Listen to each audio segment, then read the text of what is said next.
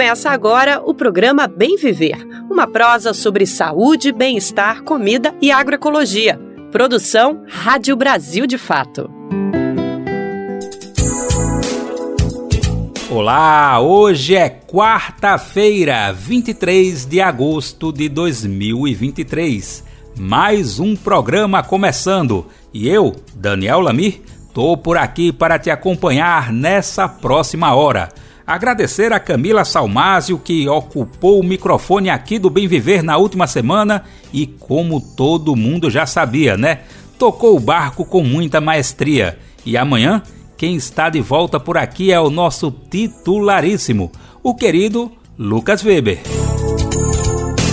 Hoje vamos falar sobre violência contra indígenas. Após quatro meses internado, morre indígena que foi baleado durante um ataque de garimpeiros na terra Yanomami, em Roraima. O repórter José Eduardo Bernardes conversou com o ex-chefe da Polícia Federal no estado do Amazonas, Alexandre Saraiva ele tentou investigar o ex-ministro do Meio Ambiente Ricardo Salles durante o governo de Jair Bolsonaro e falou sobre a ligação do deputado federal Salles com o tráfico ilegal de madeira. Saraiva também fez uma avaliação sobre a CPI do MST na Câmara. E vamos falar também sobre uma nova recomendação do Ministério Público Federal ao IBAMA sobre a liberação da exploração de petróleo na foz do Amazonas. Antes da gente seguir a nossa prosa, eu quero te lembrar que o programa vai ao ar de segunda a sexta-feira, a partir das 11 horas da manhã, pelo rádio e também está nas principais plataformas de podcast, no site do Brasil de Fato, na aba Rádio e através de rádios parceiras. O Bem Viver é transmitido na Rádio Brasil Atual 98,9 FM na Grande São Paulo e também pela internet na nossa rádio web no site radio.brasildefato.com.br. Olha, mas deixando o relógio de lado, também dá para ouvir o Bem Viver no seu tempo, a hora que você quiser. É só acessar o site do Brasil de Fato ou buscar o programa nas principais plataformas de podcasts e na rede de rádios parceiras que retransmitem um bem viver em todo o Brasil. A lista de rádios está disponível no nosso site www.brasildefato.com.br. Já são mais de 100 emissoras fazendo essa retransmissão. Se você quiser entrar nessa nossa rede, basta se cadastrar acessando radio.brasildefato.com.br. Lá você clica em Como ser uma rádio parceira. Então, bora nessa para começar o programa de hoje. Brasil de Fato 20 anos. Apoie e lute.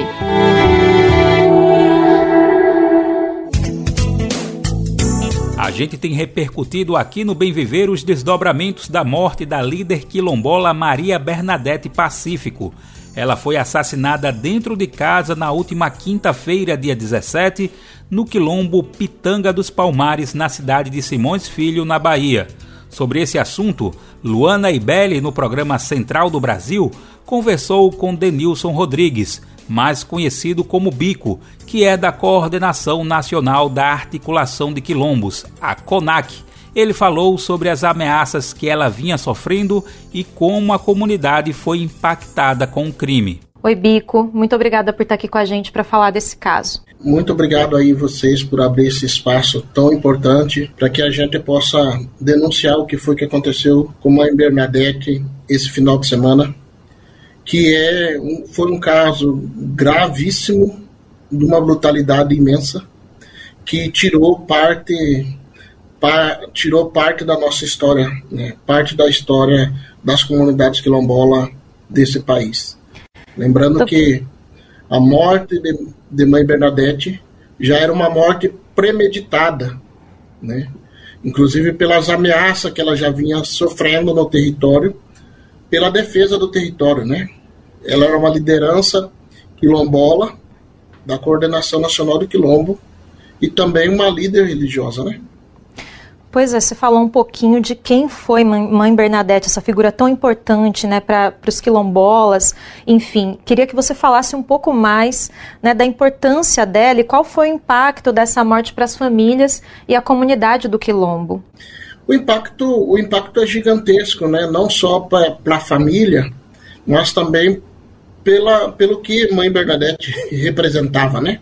Mãe Bernadette era uma liderança da CONAC, da Coordenação Nacional, uma coordenadora nossa do estado da Bahia, uma coordenadora que lutava pela defesa ao território, para que todas as comunidades quilombolas fossem regularizadas, fossem tituladas, né? E que uma pena, uma pena ela ter tombado antes de ver o seu território, que é o território de Pitanga dos Palmares, sem, sem ser regularizado. É, Para a família, é lógico que é uma perca imensa, né? A gente nem consegue imaginar. Mas para nós que também fazemos parte da segunda família dela, que ela também faz parte da nossa família, é uma perca significativa, né? Uma perca irrelevante, uma perca relevante, uma perca imensa, porque para nós a gente não consegue mensurar isso, né? A forma que que nossos defensores e defensoras de direitos humanos são tratados no país, né? Inclusive pois é, de forma sempre muito cruel, né? Estado, né? E uma ausência do Estado em todos os âmbitos. Agora eu queria que você falasse uma coisa para gente, Bico. Uma nota do CONAC divulgou o dado de 30 execuções de quilombolas nos últimos 10 anos, ou seja, isso tem acontecido repetidamente e a maioria dentro de quilombos e com armas de fogo. Eu queria que você explicasse para a gente, de uma forma um pouquinho mais geral, o que está por trás dessas tragédias. É a disputa fundiária, né? O que está por detrás é a disputa fundiária. As comunidades quilombola, povos indígenas, povos e comunidades tradicionais, é, camponeses, agricultores familiares, povos do campo da água da floresta, é a fronteira. É a fronteira que impede o agro, hidro, minério, negócio, a especulação imobiliária de acabar com o campo brasileiro, né? Diante disso, tem sofrido várias barbárias várias violências, inclusive pagado com sangue dos nossos companheiros e companheiras né, que, que, tira, que perderam suas vidas pela inoperância do Estado. Né. É importante a gente dizer que o assassinato de Mãe Bernadette foi um assassinato pela disputa fundiária, né? pela, pela especulação imobiliária que existia na região de Simão Filho, ela já vinha sendo ameaçada, inclusive estava sob proteção do Estado, mas o Estado falhou a não dar segurança total para esta, esta liderança e para sua família. Há seis anos atrás, ela tinha perdido o filho, né, Binho, Binho do Quilombo. Né. Há menos de um mês atrás, a presidenta do Supremo Tribunal Federal, a ministra Rosa Weber, esteve em Pitanga do Palmares, onde houve de novo a denúncia para que apurasse os mandantes da morte violenta que Binho, filho dela, Binho Pacífico, sofreu. E após 20 dias, né, 20 dias após a, a visita da ministra ao território quilombola, ela vem, ela vem, ela vai ser assassinada, né? Então, para nós é muito duro, né? Infelizmente, uma tragédia anunciada, né, Bico? Agora, você falou da questão fundiária, eu queria muito que você trouxesse um conceito para a gente que o CONAC enfatiza muito, que é a questão do racismo fundiário. O que, que isso significa? Como que ele está relacionado com todas essas disputas? O racismo fundiário, ele está muito relacionado, se a gente for pegar, 70% das pessoas hoje que estão sem terra, seja nos grandes centros, ou seja, ou seja nas nas periferias né, do centro, ou seja, na zona rural, é negra. Né? Que é fruto desse racismo fundiário que o nosso povo, quando houve a abolição da escravatura, entre aspas, o nosso povo não teve acesso à terra. Hoje, no país, né, nós somos mais de 6 mil comunidades quilombolas, né? Dessas 6 mil comunidades quilombolas, não chega a 200 territórios titulados. Então, isso significa que, na morosidade que está do Estado, vai demorar mais de 12 mil anos para que o Estado brasileiro possa, de fato, reconhecer aquilo que está na Constituição e que o artigo 68 da Constituição lhe dá o direito à terra, o direito à propriedade às comunidades quilombolas, para que elas possam se reproduzir fisicamente e culturalmente. Pois é, a gente vai aguardar então. É, acredito que você está sem o áudio, Bico. É, ah, tá, desculpa. A gente mutou aqui porque eu entrei né, intervindo né, na entrevista. Queria dizer para vocês que a gente sente muito por essa situação. Mais uma defensora de direitos humanos e uma colega, parceira ancestral, né, que foi que teve a vida ceifada. E a gente espera também que o Estado brasileiro interfira, titulando as terras, cuidando das comunidades quilombolas aí e realmente punindo, descobrindo quem são os responsáveis, porque tem vários crimes aí sem solução, inclusive do filho da mãe Bernadette, né, que também morreu há seis anos atrás. Então a gente continua acompanhando o Bico e agradeço muito, muito a sua participação aqui no dia de hoje. Luana, para nós, Luana, para nós é importante que fique dois encaminhamentos. O primeiro encaminhamento é que o governo, que o Estado brasileiro possa criar um plano, um plano imediato de regularização dos territórios quilombolas. Não dá para uma política como essa, uma política cara para o país, ser uma política de bilhões de reais, ela ser tratada como uma política de milhões e que no, neste ano, no orçamento desse ano de 2023, tem menos de um milhão de reais para regularização fundiária. Então a gente precisa que o presidente Lula fazer esse apelo para que o presidente Lula crie imediatamente um grupo de trabalho para discutir, para discutir um plano de regularização fundiária dos territórios quilombolas. Segundo, é que para nós é muito importante que a justiça possa dar o retorno para as famílias e para nós, quem foi que mandou matar Binho e quem foi que mandou matar Mãe Bernadette. A gente vai aguardar com muita atenção e convido também as pessoas a conhecerem mais do site do CONAC, né, que lá tem muitas informações, muitas notas, vocês estão sempre atualizando sobre esse tema. Obrigada, Bico, a gente te agradece e te espera numa próxima oportunidade. Obrigado a vocês. Após quatro meses internado, o indígena que foi ferido durante um ataque de garimpeiros na cidade de Uxiú, na terra indígena Yanomami, morreu no último domingo. Venâncio Xirixana é a segunda vítima fatal do ataque que ocorreu em abril. Na ocasião, outro indígena de 36 anos morreu ao ser baleado na cabeça e outros dois ficaram feridos. Em nota, o Tucara Associação Yanomami e a Associação Indígena Ninan informaram que Venâncio estava com várias perfurações no intestino, o que causou uma infecção e evoluiu ao óbito. Essas mortes demonstram o aumento da violência na maior terra indígena do país, com mais de 10 milhões de hectares, o que representa em extensão quase o tamanho do estado de Pernambuco. Mais de 30 mil indígenas que vivem na região vêm sofrendo ataques e ameaças com o aumento do garimpo ilegal.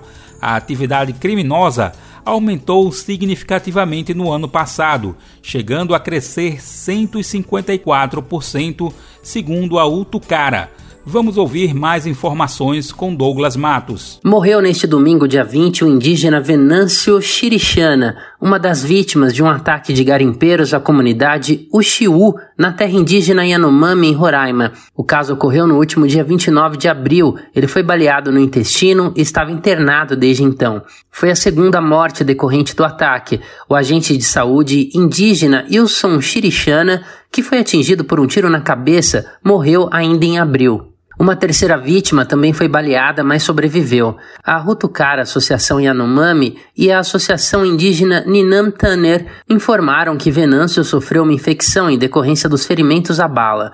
Ele tinha sofrido uma série de perfurações no órgão e foi conduzido ao Hospital Geral de Roraima após o ataque. Em nota conjunta, as associações pedem esclarecimento das autoridades quanto às investigações desse ataque violento dos garimpeiros aos parentes indígenas. Abre aspas, não aguentamos mais ver o nosso sangue derramado dentro do nosso território por invasores que, além de roubarem as nossas riquezas, devastam, contaminam e nos matam. Fecha aspas. O ataque aconteceu no contexto da retirada de garimpeiros da terra indígena Yanomami, um processo iniciado pelo governo Lula após anos de negligência do executivo no mandato de Jair Bolsonaro. Da Rádio Brasil de Fato, com reportagem de Murilo Pajola em Lábrea, no Amazonas. Locução: Douglas Matos. Agora, aqui no Bem Viver, o nosso papo é sobre a luta pela preservação da Amazônia. Uma das pessoas especialistas nesse tema é o delegado da Polícia Federal Alexandre Saraiva. Ele foi superintendente da PF na Amazônia até 2021, quando foi exonerado pelo governo de Jair Bolsonaro.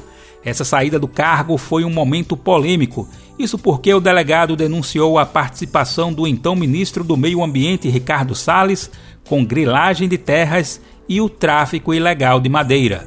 O nosso repórter José Eduardo Bernardes conversou com Saraiva sobre esse episódio e também sobre a CPI do MST. Vamos saber os detalhes agora no BDF Entrevista desta semana. Brasil de Fato Entrevista. Olá a todas e a todos, está começando agora mais um Brasil de Fato Entrevista. E hoje a nossa conversa é com o delegado da Polícia Federal, Alexandre Saraiva. Tudo bom, Alexandre? Como vai? Tudo bom, José? Tudo bem, né? trabalhando e seguindo em frente como todos os brasileiros. Obrigado por essa oportunidade de estar aqui conversando com vocês, com o público do Brasil de Fato, é, tendo essa oportunidade de compartilhar nossas inquietações como brasileiro, como como cidadão. Obrigado, viu, Alexandre, por arrumar um tempinho na agenda. Minha primeira pergunta é sobre um assunto que ainda está quente. É, durante a CPI, seu livro voltou à pauta é, depois que o coordenador nacional do MST, o João Pedro Sted, ele levantou ali, empunhou o seu livro é, para o deputado Ricardo Salles, indicando que ele fizesse uma leitura do seu livro Selva, né? que narra os bastidores da investigação sobre grilagem e o tráfico de madeira no Amazonas, enfim, faz um apanhado geral sobre o teu período ali à frente da superintendência no Amazonas. Foi uma alfinetada direta no relator da CPI, né? É, como é que você viu o fim dessa CPI, que não tinha um fato específico de investigação, mas soava mais como uma perseguição ao movimento sem terra e talvez uma tentativa de encurralar o governo federal, né?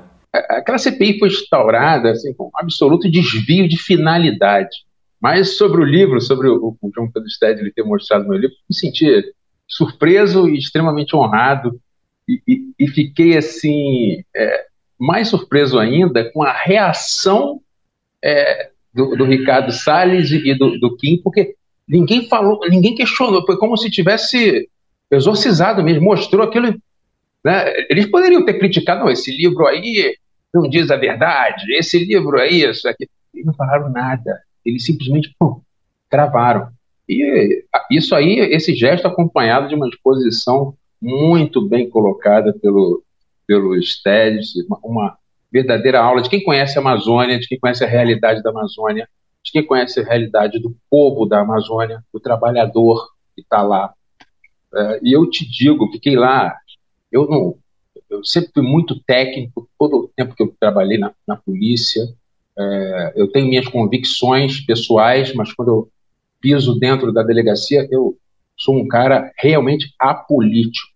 É, mas eu nunca, em 10 anos na Amazônia, eu nunca me deparei com desmatamento, com alertas de desmatamento, desmatamentos graves em áreas de assentamento. Nunca. Eu acho que isso aí é um dado, claro, pessoal, e eu depois eu tenho dados é, técnicos mostrando que não, aquilo que, que o Kim disse não é verdade. Os assentamentos eles respondem a 8% das terras é, tituladas na Amazônia, sendo que desses 8%, uma grande parte não foi destinada a trabalhadores rurais, não foi fraude. É, é, então, uma, é urgente que se faça uma auditoria naqueles títulos que foram emitidos, porque tem muita gente do agronegócio que se beneficiou da Lei 11.259 é, do governo do, do PT, que foi para beneficiar o pequeno trabalhador rural, e que uma área de até 1.500 hectares efetivamente exploradas e diretamente exploradas, essas pessoas recebessem o título da terra. Nada mais justo. Mas se o trabalhador explora 100 hectares, ele vai receber do Estado o quê? 100 hectares. Se ele explora 500, 500 hectares. E o primeiro indício de fraude nesses títulos que foram emitidos, desses falsos assentamentos, é que todos os títulos saem assim. Isso ninguém me contou. Eu vi, tá? Eu vi. São informações públicas. o limite era 1.500 hectares, aí vinha 1.499, 1.498, 1.497. Aí depois no governo Temer subiu para 2.500, aí ficou 2.499, 2.498. Aí vinha o primeiro título no nome do pai, o segundo no nome do filho, nome do outro filho, nome da esposa, e aí juntava tudo você. No final tinha tinha um latifúndio de 10, 15 mil hectares. Então, é, essas áreas que são supostamente de assentamentos onde ocorreu o desmatamento, não foi daquele trabalhador rural. Esse foi, meu Deus, essas pessoas, para conseguirem um título, é a coisa mais difícil do mundo.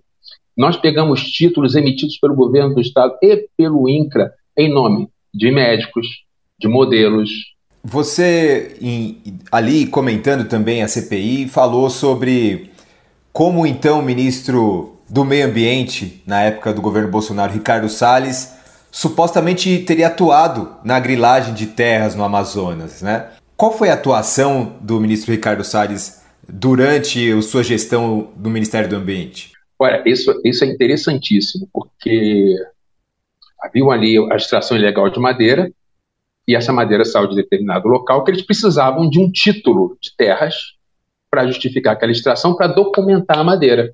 Então, eles é, esquentaram algumas terras. E como que eles fizeram isso? Usando um assentamento. Você está entendendo? O Ricardo Salles entregou esse documento. E são documentos públicos. Eu posso compartilhar. Se você depois quiser acrescentar, mostrar, é, divulgar, eu posso mostrar porque são documentos públicos. Eu apresentei, inclusive, na Câmara dos Deputados. O que, que é, o que, que fizeram? Olha como eles são. Fizeram uma, uma CPI para investigar assentamento quando, na verdade, o presidente da CPI utilizou documentos de um assentamento feito em 1986, chamado assentamento Trairão, que não chegou a se, a se concretizar, mas as pessoas, algumas pessoas pagaram, se inscreveram. Então, ele pegou, por exemplo, essas pessoas que, que estavam explorando lá na área do Rio Arapiuns, pegaram essa terra, esse título de, de terras, lá de 1986, do projeto Trairão, e levaram lá para o outro lado do estado, com a suposta alegação de permuta. É, o seu Nelson não conseguiu ser assentado na época, por problemas burocráticos com o INCRA, é, ele não foi assentado. Então nós vamos permutar, vamos dar para ele uma outra área aqui no estado do Pará. Então tem um contrato de permuta. Parece razoável, né? Só que a terra não é dada para o Nelson, é dada para Joana. É, é um contrato de permuta, que permuta é troca, então, assim, é como se eu permutasse o seu carro, trocasse o seu carro com o João, algum amigo meu, sem a sua assinatura. Isso é uma aberração jurídica. Isso está lá nos, no, nos, documentos que eles me mandaram, nos processos administrativos. Só que quando sai no Diário Oficial, você jura, qualquer um que lê o Diário Oficial, que quem estava lá em 1986 era a Joana, que mora em Santa Catarina, que é empresária. Eu estou falando uma são dezenas.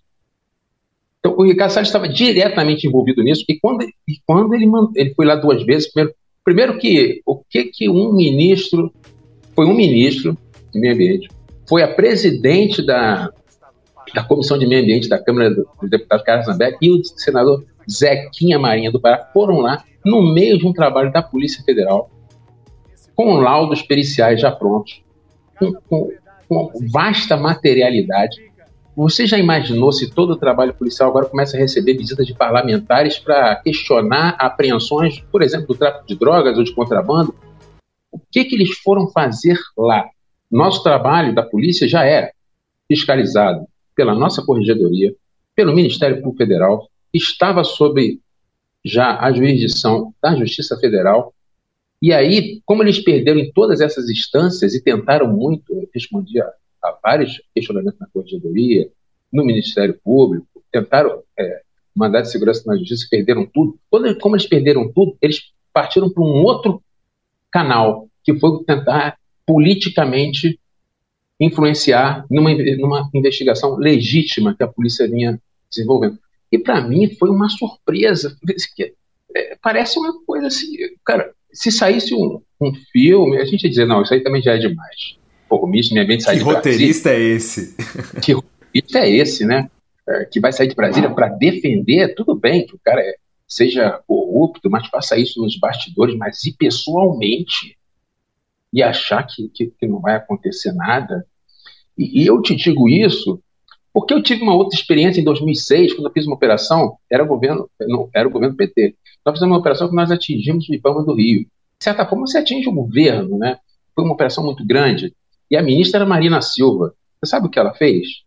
Ela saiu de Brasília, foi ao Rio de Janeiro para apoiar o trabalho da polícia. Ela se posicionou firmemente do lado da lei. Falou: que vocês precisarem para que a gente faça uma é, investigação completa, vocês podem contar com o Ministério do Meio Ambiente. De fato, lembrando que essa operação é, foi é, atingiu o IBAMA, mas ela também começou por iniciativa de servidores honestos do IBAMA, que são sua vasta maioria. O IBAMA é o órgão mais importante para a proteção do meio ambiente do Brasil, foi completamente é, desmembrado no governo é, Bolsonaro e que hoje voltou, graças a Deus, a trabalhar. É, e nós já temos aí bons resultados em Roraima, de modo geral na Amazônia, o Obama é, está fazendo um excelente trabalho. Os, quais são os interesses, ou quais eram os interesses, na verdade, do deputado Ricardo Salles com o tráfico ilegal de madeira? Olha, a Interpol, há dois anos atrás, lançou um relatório é, segundo o qual a madeira ilegal movimenta por ano 153 bilhões de dólares. Estamos falando de madeira de florestas tropicais, então madeira de alta qualidade. 153 bilhões de dólares. Tudo bem, não tem floresta tropical só no Brasil, mas vamos colocar que metade está aqui.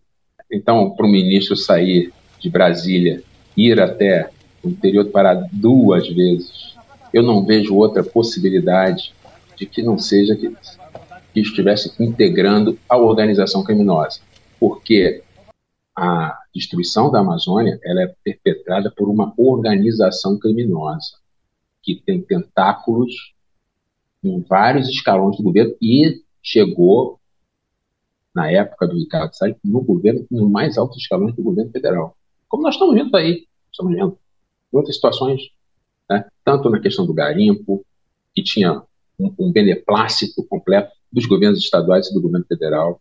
Então, a, a notícia crime que eu mandei para o Supremo Tribunal Federal na época foi que ele fazia parte de uma organização criminosa. Porque a madeira hoje, os, os grandes fornecedores de madeira para o mercado internacional eram os países do Sudeste Asiático. Nos últimos 50 anos, mas a, a produção deles entrou em colapso por uma exploração excessiva isso tem artigos científicos, um especialmente esclarecedor é de um pesquisador japonês chamado Minoru Kumazaki, que mostra como a exploração da madeira é, do Sudeste Asiático alimentou as indústrias do Japão, as indústrias é, de países é, industrializados, e, e, assim, a fraude, a, a invasão de terras públicas, as oligarquias tomando conta. Se você tirar ali Sudeste Asiático e colocar a Amazônia, parece que você está tá falando da Amazônia, não do Sudeste Asiático. Mas o que, que isso fez? O que, que aconteceu? Como o Sudeste Asiático deixou de fornecer madeira, a madeira da Amazônia começou a ser interessante, subiu muito de preço no mercado internacional. Então, se exporta muita madeira para a União Europeia, para os Estados Unidos. Para você ter uma ideia, e pior que se exporta por um preço vil. Pode procurar nos sites aí, eu olho de vez em quando. O IP, para começar, que aquelas árvores da Amazônia, que a gente vê ali, elas têm de 200 a 1.400 anos de idade. Isso são dados científicos. Então, não é um recurso tão renovável assim. Uma árvore dessa é vendida nos Estados a madeira de uma árvore dessa é vendida nos Estados Unidos a preço de pinos, a preço de compensado. Não faz sentido. Não pode, não dá. É, isso só se explica porque 99% da madeira que sai da Amazônia é ilegal. E é ilegal por quê? Porque é retirada de terras públicas. O sujeito não paga pela matéria-prima. O segundo principal insumo da indústria madeireira, ele energia elétrica, eles não pagam também. É furto de energia generalizado. Você tem o ofício da Amazonas Energia, nesse sentido, comprovando. Mão de obra análoga a escravo. E no meio de tudo isso, eles têm muito recurso e têm na mão as autoridades estaduais, claro, tem sempre uma exceção, né, e autoridades federais. E doações de campanhas desses criminosos que, em grande parte, não são nem da região norte, são muitas vezes estados no sul e no sudeste que vão para lá para espoliar a região, tanto que as, as áreas mais desmatadas são as com pior IDH e, e, o índice de homicídio no Brasil caiu em quase todo o país, menos na Amazônia. Por quê? Porque essa, essa guerra por terra, essa guerra por madeira, essas organizações criminosas, porque ali se mistura tráfico de drogas, madeira, mineração ilegal. E no meio disso tudo estava o ministro. Estava o ministro Ricardo Salles, estava a Carlos Zambelli, foram lá. É, Alexandre, a tua saída da Superintendência da Polícia Federal se deu também neste mesmo período em que você apresentou provas contra o então ministro do Meio Ambiente, Ricardo Salles. Foi também nesse mesmo período do governo Bolsonaro que houveram diversas intervenções na Polícia Federal. É, existia algum tipo de coação mesmo antes do teu afastamento? Eu fui no dia seguinte, né? Apresentei a notícia crime no dia e no dia seguinte é, fiquei sabendo pela imprensa que tinha sido exonerado. E, e eu fui o primeiro de uma longa fila né, de, de policiais afastados porque estavam é, fazendo simplesmente o trabalho deles. Né? Foi, especialmente na área de meio ambiente, todos foram, posso dizer que praticamente todos que estavam em, em funções é, de chefia foram afastados.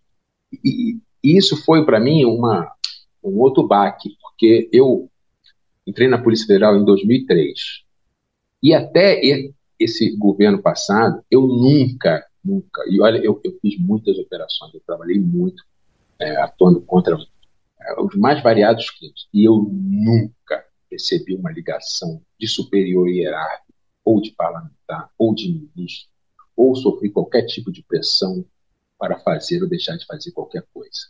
Muito pelo contrário, que a gente tinha incentivo para investigar e ir à frente. Então, é, eu acho que o governo Bolsonaro deixou um legado terrível, ele deixou um precedente que ele mostrou que é possível aparelhar a Polícia Federal. Então, eu acho que a gente precisa se precaver, nós precisamos de uma legislação que. As pessoas costumam é, de modo geral, os servidores públicos, né, a gente realmente se preocupa com o salário, e eu acho justo se preocupar com o salário, lógico, mas nós precisamos também de garantias para trabalhar. Né, garantias de que você não vai ser perseguido porque estava realizando seu trabalho. É, e mais do que isso, é preciso mudar. Né, a, nós, acho que nós temos muito que aprender com a instituição policial e a sociedade com, que, com tudo que aconteceu porque nós vimos o que aconteceu com a Polícia Rodoviária Federal. Né? Então, assim, eu acho que está na hora da gente desmilitarizar as polícias, da gente democratizar as polícias, de termos um policial cidadão, um policial que tenha é, respeito absoluto pela vida, porque é, é, é preciso que se coloque. É, isso para mim é, sempre foi óbvio, mas eu acho que nesse momento, depois desse governo todo, isso tem que ser colocado que a maior, o, o bem mais importante que a polícia deve proteger sobre todos os outros é a vida humana. Alexandre, muito obrigado por essa conversa, viu? Eu que agradeço a oportunidade. E a você que nos acompanhou até aqui, muito obrigado. Na próxima semana voltamos com mais uma entrevista. Tchau, tchau. O Ministério Público Federal voltou a recomendar que o IBAMA negue a licença para a Petrobras explorar a foz do rio Amazonas, no Amapá, estado mais preservado do país. Em maio, o Ibama negou um pedido de licença à Petrobras para seguir com a exploração de petróleo em águas profundas e a empresa protocolou uma nova solicitação. Em coletiva de imprensa no início de agosto, a ministra do Meio Ambiente Marina Silva afirmou que o Ibama será isento e abre aspas não dificulta nem facilita o IBAMA ter um parecer técnico que deve ser observado. Fecha aspas. O repórter Gabriel Brum traz mais detalhes dessa recomendação do MPF. Vamos ouvir. O Ministério Público Federal recomendou que o IBAMA negue de novo o pedido de licenciamento da Petrobras para perfurar na região da foz do rio Amazonas. O MP não está convencido dos argumentos apresentados pela empresa para garantir a segurança da atividade. No documento, o órgão disse que a Petrobras usa premissas equivocadas e que a estatal não se manifestou sobre aspectos importantes. Segundo o MPF, ao argumentar que a perfuração vai acontecer a mais de 500 quilômetros da foz do Amazonas, a Petrobras omite que a área continua sob influência hidrodinâmica do rio. O órgão ainda acusa a petroleira de usar informações falsas ao dizer que não existem nas proximidades do poço unidades de conservação, terras ou povos indígenas isolados, recifes, rios, várzeas ou lagos, por exemplo. O Ministério Público deu 10 dias para o IBAMA informar se acata ou não a recomendação e enviar os documentos sobre as providências adotadas. Nós pedimos um posicionamento da Petrobras e do IBAMA sobre essa recomendação, mas não tivemos resposta até o fechamento desta matéria. Da Rádio Nacional em Brasília, Gabriel Brum. Essa questão da liberação da perfuração é bastante polêmica. Entidades e especialistas da área ambiental observam que há um impasse do governo federal para definir qual tipo de desenvolvimento o país vai apostar. Se é na fórmula de Belo Monte, que deixou inúmeros impactos socioambientais, ou se é uma nova visão de desenvolvimento, pautada na preservação da biodiversidade que existe no Amapá e na garantia de direitos dessas populações que vivem próximas da exploração. A Petrobras reforçou que os estudos realizados não apontam risco de o óleo atingir a costa no caso de um vazamento, Vamos ouvir como a estatal avalia o novo posicionamento do Ministério Público. A Petrobras rebateu os argumentos do Ministério Público Federal na discussão sobre a autorização para perfurar na região da Foz do Amazonas. A estatal reforçou que os estudos realizados não apontam risco de o óleo atingir a costa no caso de um vazamento. Em resposta à Rádio Nacional, a empresa afirmou que as análises seguiram todas as diretrizes e recomendações do IBAMA e aplicaram modelos hidrodinâmico e de dispersão dispersão de óleo reconhecidos internacionalmente. Os resultados desses estudos de dispersão de óleo foram comparados com dados de medição direta, mais de 90 derivadores, parecidos com boias, que imitam o comportamento da deriva do óleo no mar, foram utilizados e, segundo a empresa, os resultados comprovaram a eficácia dos modelos de estudo. Segundo a empresa, a chance de o óleo chegar a outros países também é remota. E mesmo no caso de vazamento, a Petrobras garantiu que tem estrutura de resposta robusta e que o plano de emergência está alinhado com as solicitações da equipe técnica do IBAMA. Ainda segundo a Petrobras, de acordo com órgãos oficiais como ICMBio e FUNAI, não há unidades de conservação ou terras indígenas próximas da localidade do poço. Filmagens na região da perfuração não encontraram indícios de recifes ou outros organismos sensíveis. O Ministério Público Federal divulgou uma nova recomendação em que pede que o IBAMA negue de novo o pedido de licenciamento da Petrobras para perfurar na região da foz do rio Amazonas. O MPF deu 10 dias para o IBAMA informar se acata ou não a recomendação. O IBAMA ainda não respondeu aos nossos pedidos de posicionamento. Da Rádio Nacional em Brasília, Gabriel Brum. Essa semana já começou com ondas de calor em todo o país. Vale a gente lembrar, né? Ainda estamos no período do inverno. E essa onda de calor vem sendo sentida desde julho por países do hemisfério norte. Isso já é consequência das mudanças climáticas, mas diante da crise, ela vai afetar mais alguns países do que outros. Vai acontecer o que especialistas chamam de injustiça climática, situação em que os mais pobres e os que vivem em regiões periféricas vão sofrer ainda mais com essas mudanças extremas no clima a gente vai entender hoje, nesta matéria da Rádio USP, a avaliação de pesquisadores sobre os impactos na saúde da população. O mês de julho de 2023 foi determinado como o mais quente já registrado na história do planeta superando em 0,33 graus Celsius o último recorde em 2019, de acordo com o Observatório Europeu Copérnicos. As ondas de calor nos Estados Unidos e na Europa, apesar de apresentarem influência do fenômeno natural conhecido como El Niño, o aquecimento das águas do Pacífico, também apresentam certa influência das atividades humanas, segundo a rede científica World Weather Attribution. Paulo Artacho, professor do Departamento de Física Aplicada do Instituto de Física da USP, cita outros possíveis fenômenos climáticos que podem se tornar mais comuns.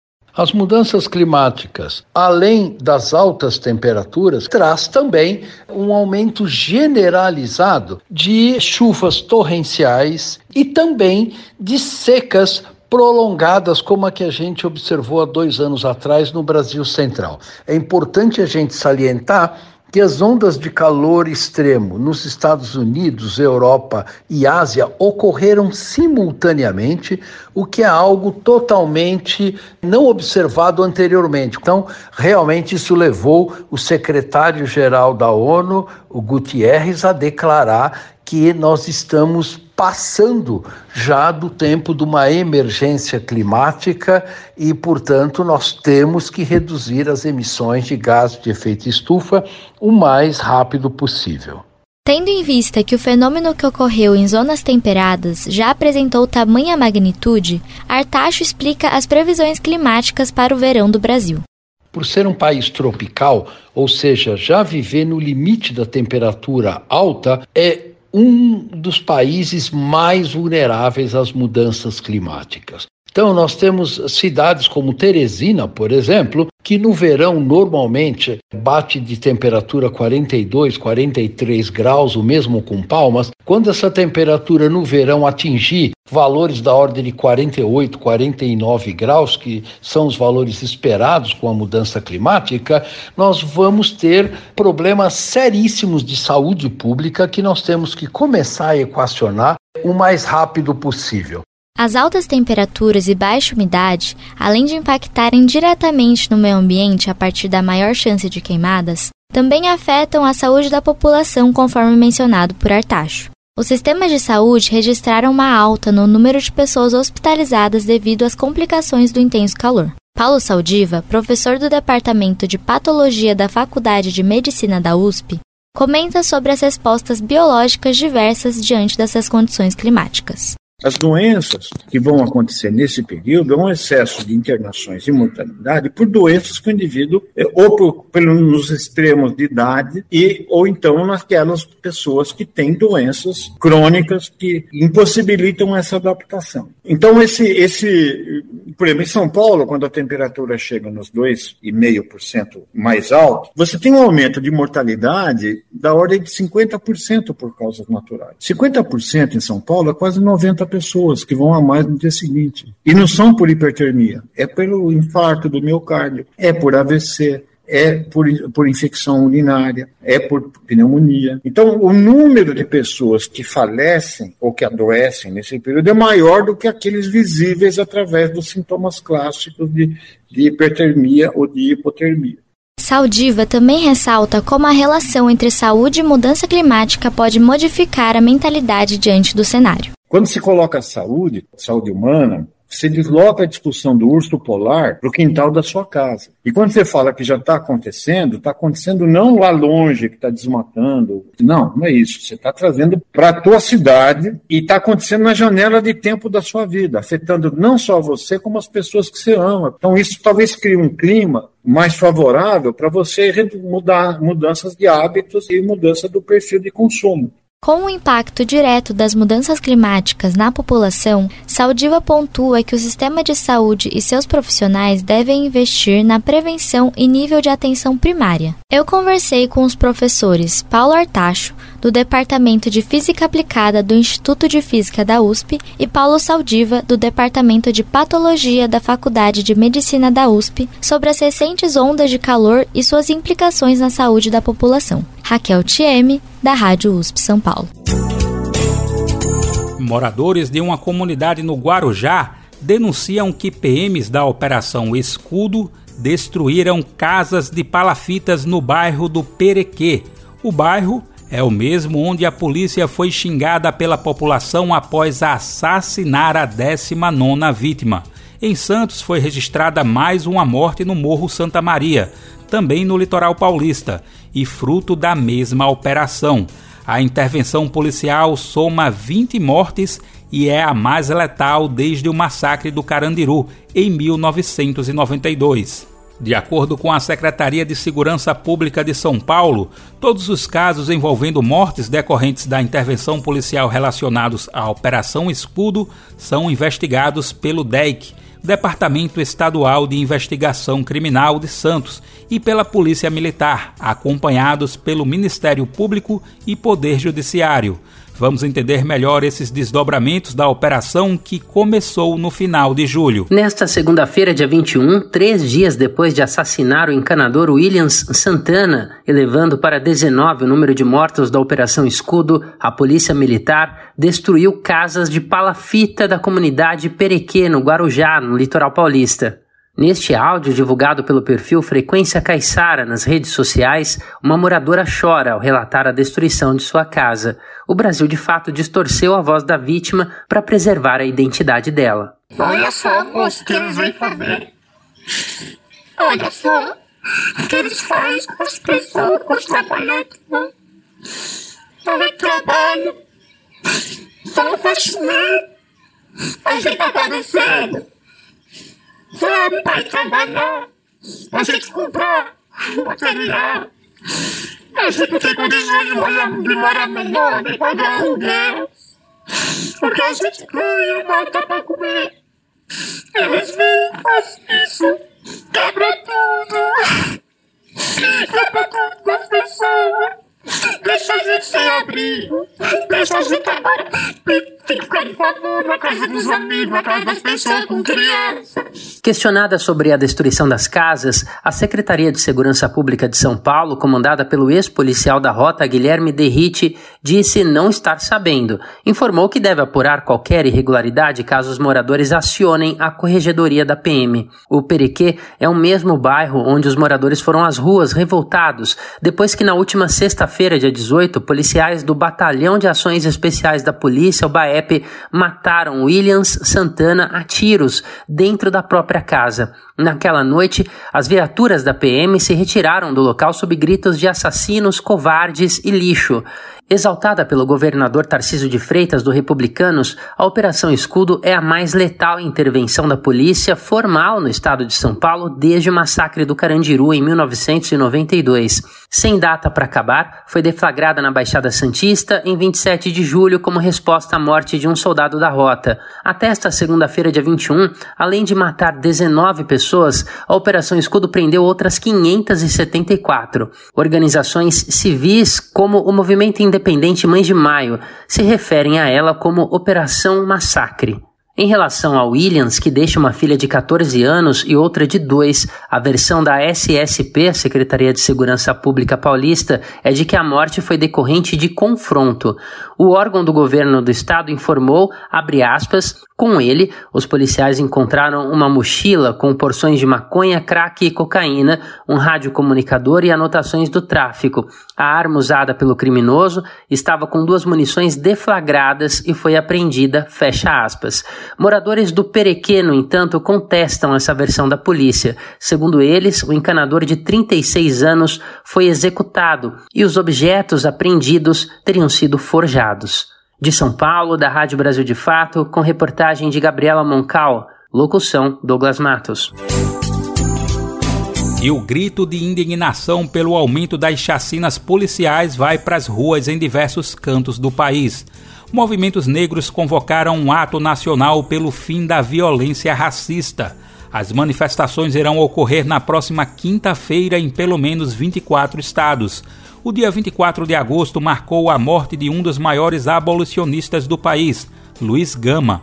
Ele foi um lutador incansável da liberdade e, como advogado, ajudou a libertar mais de 500 pessoas negras.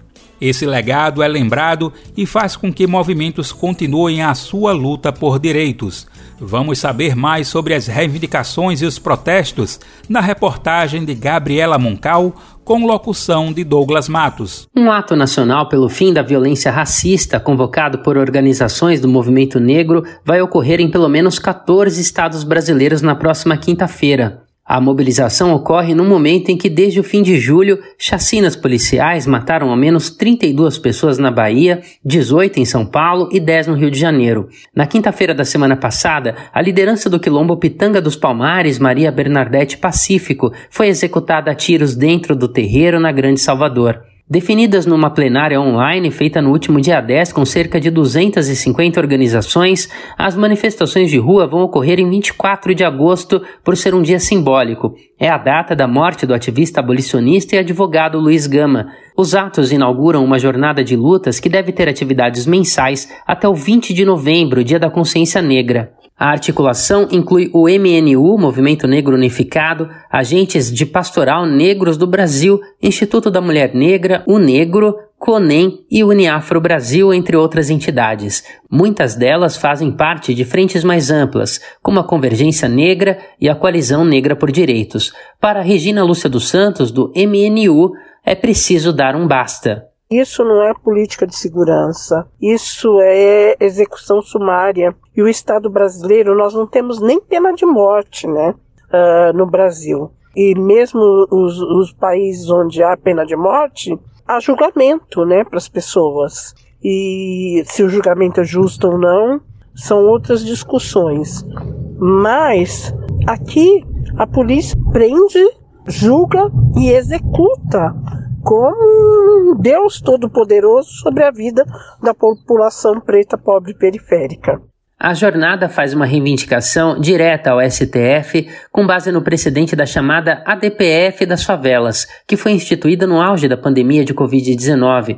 Ou seja, o objetivo é que o Supremo proíba operações policiais com caráter reativo e grandes operações invasivas em comunidades sob o pretexto de combate ao tráfico. As organizações do movimento negro demandam ainda uma lei federal que exija câmeras e uniformes de agentes armados, estatais ou particulares. Eles também pedem um plano nacional de indenização e apoio a familiares de vítimas do Estado e a federalização das investigações de chacinas, entre outras demandas. A Bahia, onde Mãe Bernadette foi executada, e palco de chacinas policiais que mataram 32 pessoas entre 28 de julho e 4 de agosto, é governada por Jerônimo Rodrigues do PT. Já em São Paulo, sob a gestão de Tarcísio de Freitas do Republicanos, a Operação Escudo na Baixada Santista é a mais letal desde o massacre do Carandiru em 1992. Além das 18 pessoas assassinadas, outras 464 foram presas em três semanas. De São Paulo, da Rádio Brasil de Fato, com reportagem de Gabriela Moncal. Locução: Douglas Matos. A justiça condenou Walter Delgatti Neto, conhecido como hacker de Araraquara, a 20 anos de prisão por ter invadido celulares de autoridades da Operação Lava Jato. As mensagens divulgadas revelaram uma colaboração conjunta entre os procuradores e Moro no caso envolvendo o então ex-presidente Lula. Delgatti já está preso por conta de outra investigação. Ele é suspeito de ter sido pago pela deputada federal do PL, Carla Zambelli, para invadir sistemas eletrônicos do Poder Judiciário. Ele é suspeito de participar de um esquema de inserção de alvarás de soltura e mandados de prisão falsos no Banco Nacional de Monitoramento de Prisões. No último dia 17 de agosto, em depoimento à CPMI dos atos golpistas de 8 de janeiro, Delgatti afirmou que Jair Bolsonaro pediu que ele assumisse um grampo que teria sido feito contra o ministro Alexandre de Moraes do Supremo Tribunal Federal durante uma ligação mediada por Carla Zambelli. Vamos ouvir mais informações na reportagem de Daniela Longuinho, da Rádio Nacional. A décima vara da Justiça Federal de Brasília condenou nesta segunda-feira Walter Delgatti Neto, conhecido como hacker da Vaza Jato, a 20 anos de prisão no processo da Operação Spoofing, deflagrada pela Polícia Federal em 2019. A sentença foi proferida pelo juiz Ricardo Leite. Cabe recurso contra a decisão. Delgatti foi preso em 2019 por suspeita de invadir contas de autoridades no Telegram, entre elas de integrantes da Força Tarefa da Lava Jato, como ex-procurador Deltan Dallagnol além de ex-procuradores da Lava Jato, o ex-ministro da Justiça Sérgio Moro, o ex-ministro da Economia Paulo Guedes e conselheiros do Ministério Público também tiveram mensagens acessadas ilegalmente. Na decisão, o juiz Ricardo Leite disse que Delgatti tinha a intenção de vender as conversas hackeadas por 200 mil reais à imprensa e rebateu declarações do hacker, que durante as investigações declarou que violou as conversas para combater injustiças que teriam sido cometidas durante a operação. Outros seis acusados também foram condenados pelas invasões de celulares de autoridades. A sentença diz ainda que Walter Delgatti obtinha dados bancários de diversas vítimas e comercializava informações obtidas em chats especializados em crimes. Procurado, o advogado Ariovaldo Moreira, que defende Walter Delgatti, informou que só vai se manifestar após analisar a sentença. No início deste mês, Delgatti foi preso pela Polícia Federal em outra investigação, a que apura invasão aos sistemas eletrônicos do Conselho Nacional de Justiça. Os policiais investigam se o ato foi promovido a mando da deputada federal Carla Zambelli, do PL de São Paulo. As investigações apontam que o hacker teria emitido falso mandado de prisão contra o ministro Alexandre de Moraes. Com informações da Agência Brasil, da Rádio Nacional em Brasília, Daniela Longuinho. A gente falou aqui no programa sobre a Marcha das Margaridas em Brasília. O nome desse movimento de mulheres do campo, da cidade, da Floresta e das Águas é uma homenagem à agricultora Margarida Maria Alves, que foi morta por conta de sua luta sindical em defesa dos trabalhadores e trabalhadoras rurais de Alagoa Grande, na Paraíba. Eram camponeses que estavam insatisfeitos com as condições de trabalho nos canaviais na década de 80 e esta semana, a ativista foi incluída como heroína da pátria no livro de ação do Panteão em Brasília, como um reconhecimento que registra o legado de figuras históricas. A ativista histórica na luta pela terra, Margarida Maria Alves, foi incluída no livro dos Heróis e Heroínas da Pátria. A homenagem foi aprovada pelo Senado e sancionada pelo presidente Lula. Exposto no Panteão da Liberdade e da Democracia, na Praça dos Três Poderes, em Brasília, o livro registra o legado de figuras históricas, entre elas Tiradentes, Zumbi dos Palmares, Dandara dos Palmares e Zuzu Ângel. Dos mais de 60 títulos, menos de 15 foram concedidos a mulheres. A inclusão de Maria Margarida Alves foi proposta pela deputada federal Maria do Rosário, do PT, na Câmara dos Deputados e relatado pelo senador petista Paulo Paim. A aprovação se deu em meio à sétima Marcha das Margaridas, a maior manifestação de mulheres do campo da América Latina. O movimento é inspirado na mulher, que se tornou símbolo da luta pela igualdade de direitos. Na década de 1980, a ativista se destacou como liderança no Sindicato dos Trabalhadores Rurais de Alagoa Grande, na Paraíba. Combativa, a camponesa exigia direitos trabalhistas e denunciava as longas jornadas, a baixa remuneração e o trabalho infantil. Também foi responsável pela implementação de um programa de alfabetização para adultos no sindicato. Ao longo da trajetória na luta por direitos de trabalhadoras e trabalhadores, a ativista foi alvo de diversas ameaças de latifundiários e feitores. Em 12 de agosto de 1983, ela foi executada com um tiro na cabeça na frente do marido e do filho. As investigações apontaram que os autores do crime eram ligados ao Grupo Várzea, que reunia proprietários rurais, políticos e servidores públicos. Segundo o Ministério Público, o assassinato da sindicalista envolveu fazendeiros, usineiros, pistoleiros e um policial militar, mas ninguém foi condenado. Neste ano, a Marcha das Margaridas teve a participação de mais de 100 mil mulheres de todo o Brasil. O presidente Lula esteve no evento e anunciou uma série de medidas em resposta às demandas do movimento. De São Paulo, da Rádio Brasil de Fato, locução Talita Pires. E chegamos ao fim de mais um Bem Viver. Muito obrigado por sua companhia. A gente se fala de novo amanhã a partir das 11 horas da manhã. Lembrando que quem assume a apresentação aqui do programa é o nosso titular, Lucas Weber. Lembrando também que você pode nos ouvir na Rádio Brasil Atual 98,9 FM na Grande São Paulo ou no site radio.brasildefato.com.br. O programa vai ao ar em diversas rádios pelo país. A lista completa de emissoras que retransmitem o Bem Viver você encontra no nosso site, na matéria de divulgação diária do programa. E aproveitamos para agradecer esses veículos por estarem com a gente.